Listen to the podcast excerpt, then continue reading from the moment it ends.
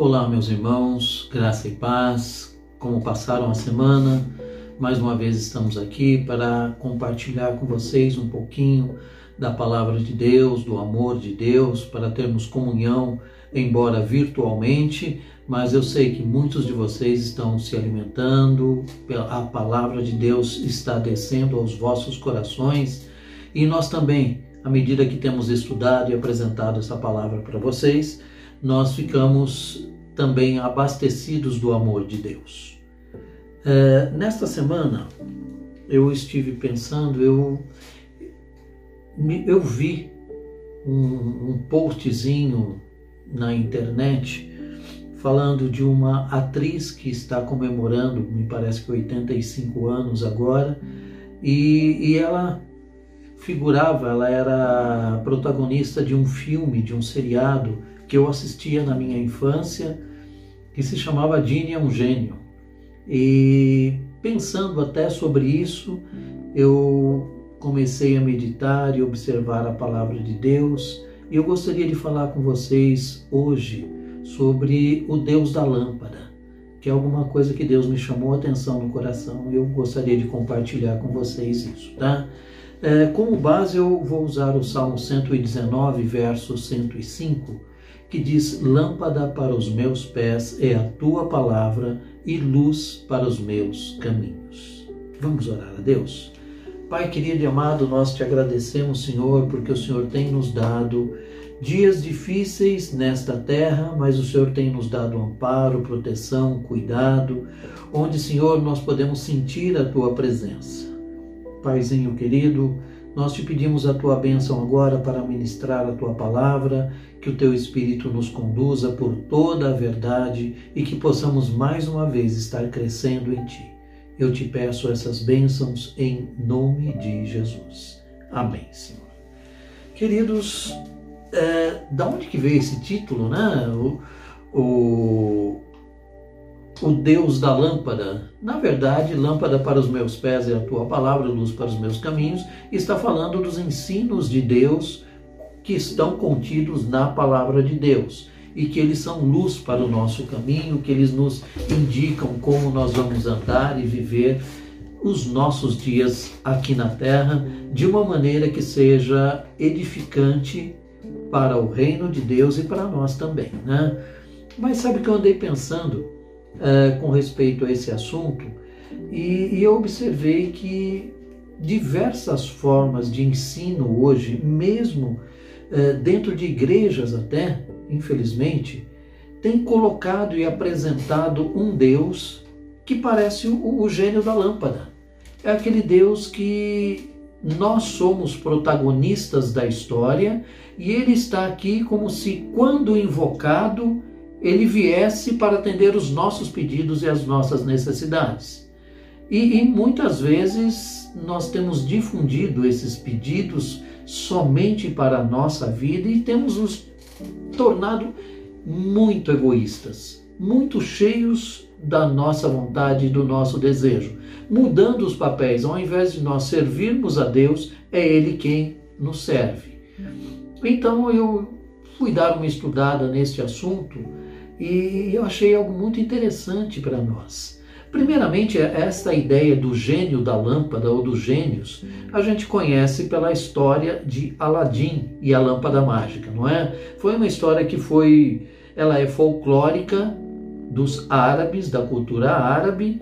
É, ela foi historiada como filme, como desenho por Walt Disney e nós conhecemos assim. Como eu disse para vocês, teve até um seriado que era uma comédia romântica, alguma coisa nesse sentido, que mostrava as peripécias de um militar da aeronáutica, de um coronel que descobriu uma lâmpada mágica e, e a gênia, né? que na verdade, é, de acordo com a crença, os gênios são só homens, mas Nesse caso era uma mulher e ela concedia os desejos dele, ela tinha poderes mágicos e tudo mais. E sabem que, que eu fui dar uma olhada, dar uma pesquisada e eu descobri que o, esses gênios fazem parte, como eu já disse, do folclore é, dos muçulmanos E há uma crença que está escrito inclusive no Corão, ou ao Corão, como alguns preferem, né?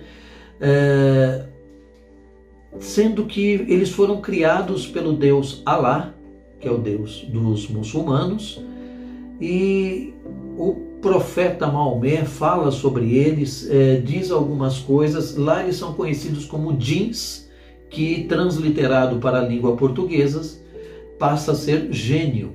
Então, os jeans eles tinham algumas características em sua criação é, e, e a sua ação eles não eram homens, eles eram gênios, como citados por eles, pela, pelo Corão, e eles tinham poderes sobrenaturais, eles interferiam na vida dos homens e haviam os jeans bons e os jeans maus. Esses interferiam causando mal às pessoas e, e eles tinham em si um livre arbítrio, assim como o homem também recebeu de Deus. E eles podiam conquistar coisas, interferir na vida humana, na raça humana e atender pedidos. Tudo tinha uma razão de ser.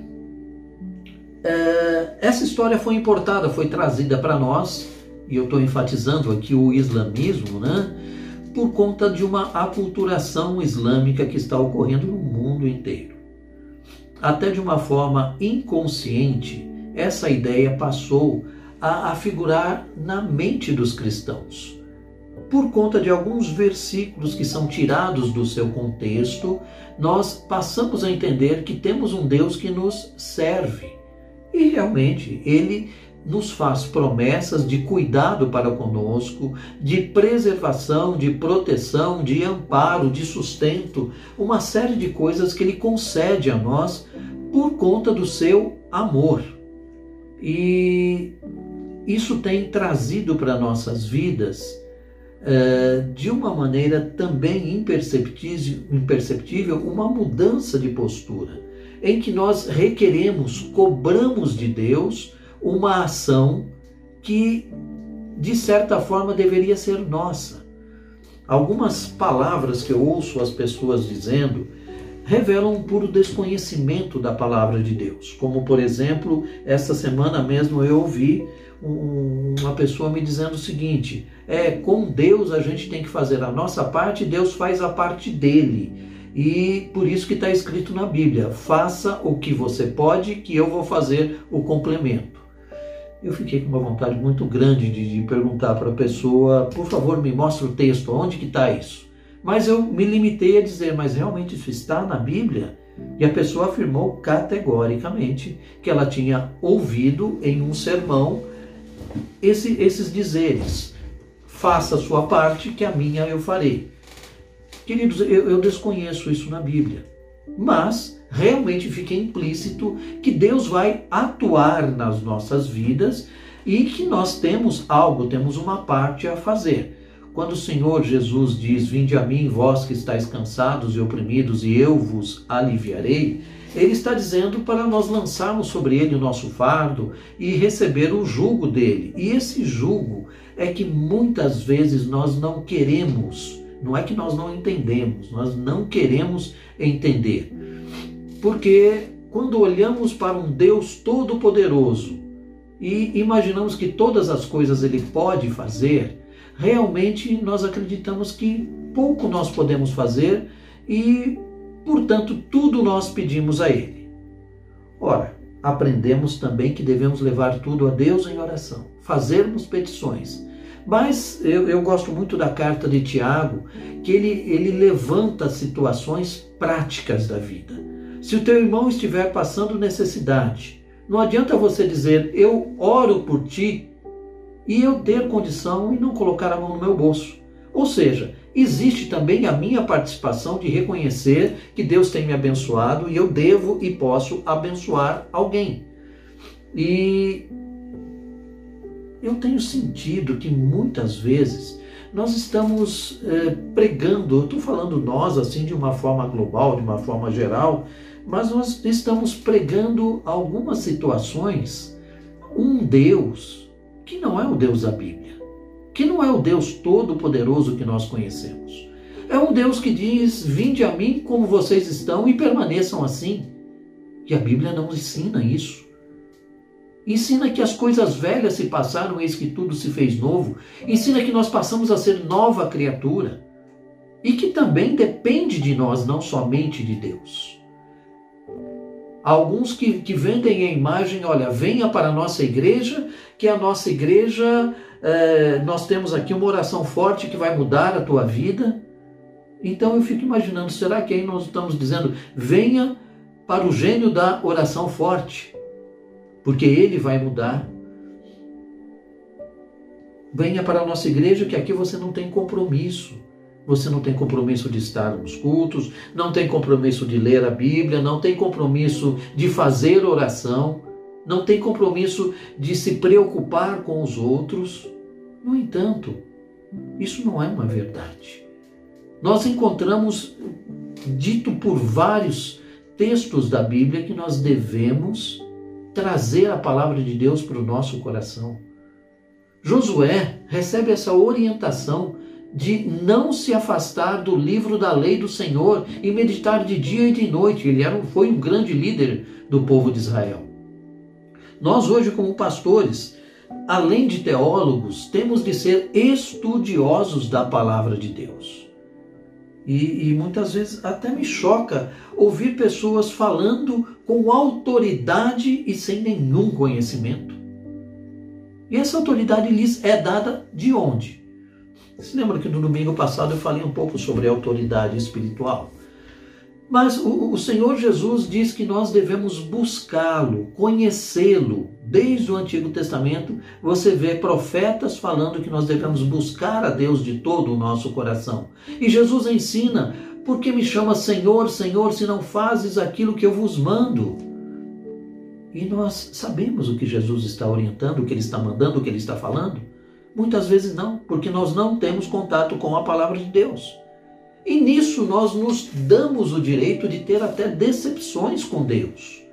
Puxa vida, Deus não está presente, não ouviu minha oração, não, ele não atuou na minha vida. O que na verdade, queridos, nós precisamos entender que quando recebemos a Jesus em nossa vida, em nosso coração, nós passamos a ter direito à vida eterna com Deus. Porém, no mundo tereis aflições, e nós passaríamos por doença, por dificuldade, por falta de dinheiro. Nós teríamos perdas, mas, como diz o apóstolo Paulo, as perdas ele considera como lucro para a sua vida, porque sempre Deus nos concede um aprendizado, um crescimento que vai evitar que nós venhamos a cair naquilo amanhã novamente. Porém, queridos, requer de nós um compromisso com Deus para uma mudança de vida, para uma, uma vida onde a santidade seja observada. Cuidado com aqueles que estão vendendo um Jesus que é assim, um cara legal, ele é bom a beça, ele faz o, tudo o que você pedir. Esses não estão vendendo o Jesus verdadeiro, porque na verdade Jesus, nem o Evangelho, nem a palavra de Deus estão em liquidação. Mas quando nós passamos por uma situação como agora, de angústia, de pandemia, com certeza muitas pessoas estão invocando o nome do Senhor, estão buscando a Deus, mas esse buscar a Deus precisa ser de todo o nosso coração, precisa ser uma dedicação da nossa alma. Nós não somos amos que damos ordens para Deus, e Deus não é um gênio que vai obedecer às nossas ordens. Pelo contrário, ele nos recomenda, o apóstolo Paulo recomenda aos filipenses que sejam conhecidas de Deus as nossas petições, são os nossos pedidos. Uh, há pessoas que se arvoram ser tão grandes e trazem tanto a si um alto valor que eu diria que são quase, elas estão criando uma nova teologia e quase se tornaram a quarta pessoa da Trindade porque elas ordenam a Deus. E isso, ao meu ver, ao meu coração, traz um pouco de medo. Nós estamos passando por um momento difícil, sem dúvida alguma.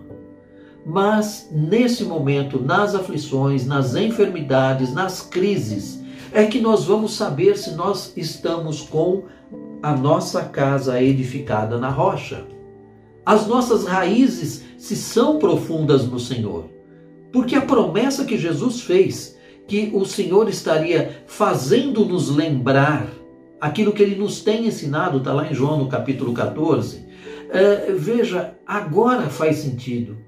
Nós passamos por aflições, por angústias, mas sempre o Senhor nos traz à mente, Ele nos traz a recordação de textos, de palavras que foram tanto ditas por Jesus, como ditas pelos seus profetas, ou aqueles líderes, grandes líderes que estão na palavra de Deus. Nós crescemos assim. E agora, queridos, nós estamos nos aproximando do final.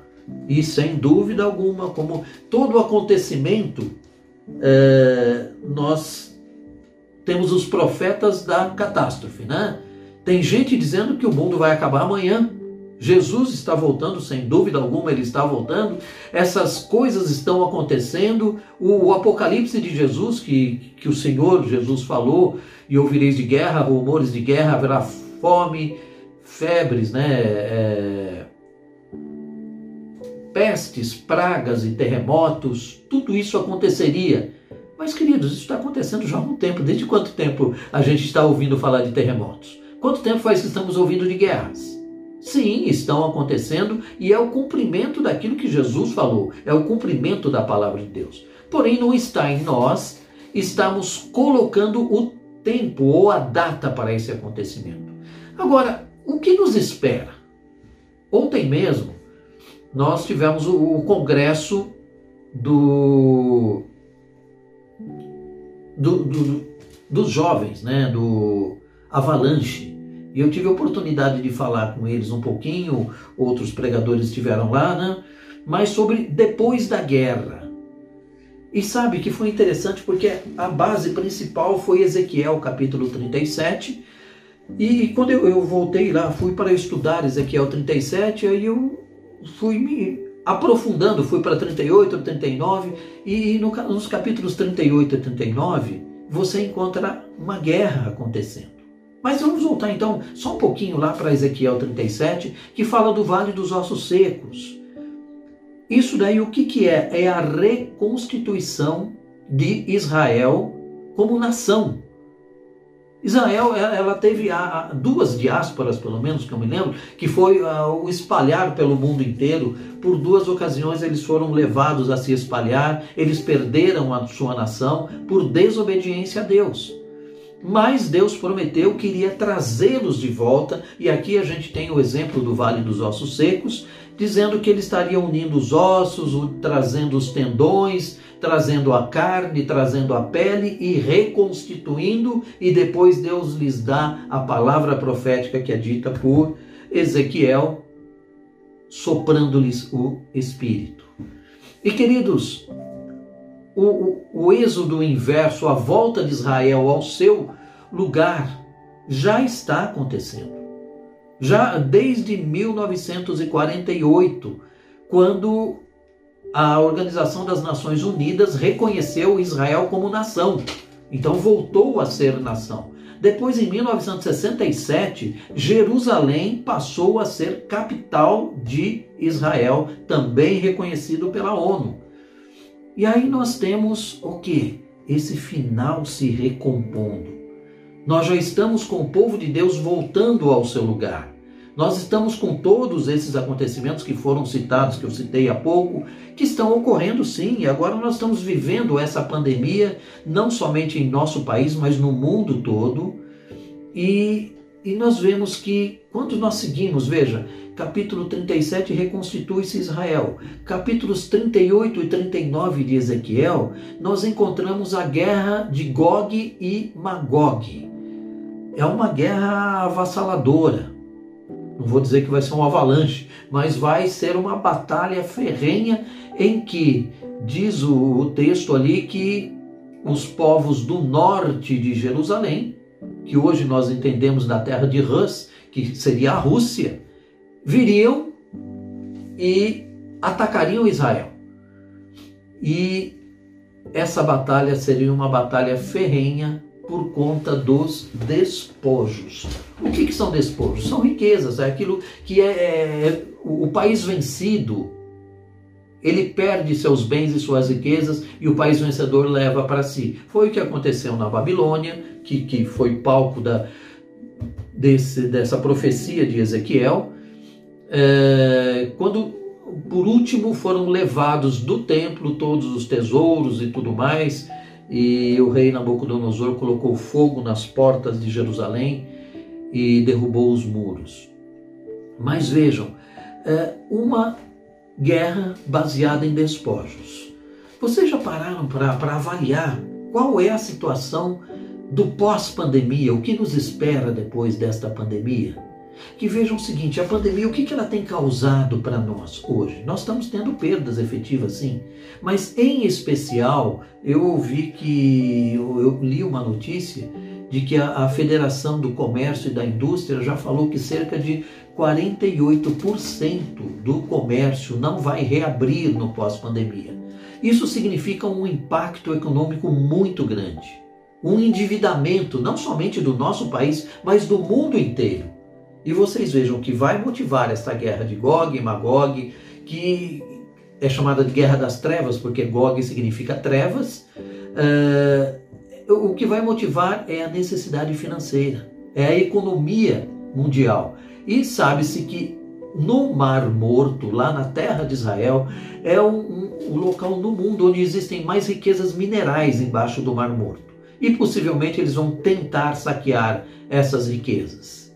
Israel vai vencer essa guerra e vai vencer de uma maneira miraculosa. Realmente será um milagre de Deus. E no, no capítulo 39 mostra que uh, possivelmente dá para entender que será uma guerra nuclear, onde Deus fará chover dos céus pedras e fogo. Mas o que eu vejo interessante no capítulo 39 é que fala que as pessoas é, terão os ossos à flor da pele da terra e, e, o povo vencedor, o povo de Israel, terá um processo para enterrar esses ossos e a, demorará sete anos, depois sete meses para enterrar, para que a terra seja purificada. Ué, se purifica do que? Possivelmente de um ataque nuclear. Queridos, nós temos a tecnologia 5G chegando, que ela havia sido prometida para 2021. Não sei se você sabe o que significa essa tecnologia 5G, é a quinta geração das comunicações, ou seja, surgiu a telefonia celular que foi a 1G, depois aprimorou-se para 2G, a segunda geração, depois terceira. Hoje nós estamos na quarta geração. Na quarta geração que nos permite até assistir filmes e a internet é muito rápida, muito depressa. Dizem que a 5G será, vai atingir até 600 vezes mais veloz do que a 4G. Mas qualquer dia eu falo especificamente sobre isso e do que vai impactar na nossa sociedade e como isso vai favorecer o domínio e o controle do anticristo sobre o povo que vai estar nessa terra. Eu creio, queridos, que tanto a batalha de Gog e Magog, que acredito que deve ser a terceira guerra mundial, como a implementação na sua totalidade dessa tecnologia 5G, é, nesse período a igreja não vai estar mais aqui na Terra. Portanto, realmente estamos numa eminência do arrebatamento. Falta pouco, sim. Mas não tenham medo, nem fiquem preocupados, porque se o Senhor nos avisou isso, é justamente para estarmos confortando os nossos corações e preparando nossas vidas. O que me deixa um pouco perplexo é que eu vejo, eu ouço hoje pessoas que estão tendo perdas efetivas, perdas de familiares, perdas de bens, perdendo emprego, perdendo sustento, mas continuam mantendo um padrão de vida pecaminoso distante de Deus. E aqui eu, gostaria de voltar no início da mensagem. Não adianta termos fórmulas apenas no falar. Em nome de Jesus, Eu rejeito em nome de Jesus. E, e fazer bonitas orações, mas não temos Jesus no coração. Não adianta nós nos colocarmos como cristãos sem conhecer a vontade de Deus, sem lermos a palavra de Deus, sem buscarmos ao Senhor em oração de todo o nosso coração. Não adianta mantermos uma vida indigna, uma vida pecaminosa, uma vida que fica distante da santidade de Deus, porque seremos surpreendidos, como todas aquelas parábolas que Jesus conta, desde o capítulo 23 até é, quase que no final do Evangelho de Mateus, em Lucas também, nós encontramos Jesus falando claramente sobre aqueles que vão ficar para a grande tribulação. Lembre-se que a palavra de Deus é luz para o nosso caminho e ela nos ilumina. Não adianta nós invocarmos alguém que seria um gênio dos milagres agora. Nós precisamos clamar ao Senhor pela sua misericórdia e pelo seu cuidado para conosco. Jesus precisa ser o Senhor de nossa vida. E nós, muito em breve, quando a gente vai para o capítulo 40 a 48 de Ezequiel, sabe o que, que nós vemos? O reino do milênio. Jesus reinando com o seu povo aqui na terra mesmo. Então nós vemos que está próximo realmente. O Senhor descreve para nós toda essa situação. E eu gostaria de te encontrar lá, quando estivermos subindo com Jesus e depois quando estivermos voltando para cá, para reinarmos com Ele por mil anos nesta terra, trazendo purificação para essa terra. Que Deus abençoe a sua vida, que você ouça essa palavra e permita que ela entre em seu coração. Hoje mesmo, ore a Deus, peça perdão pelos seus pecados e peça que Deus resgate a tua alma. Deus te abençoe, em nome de Jesus. Amém.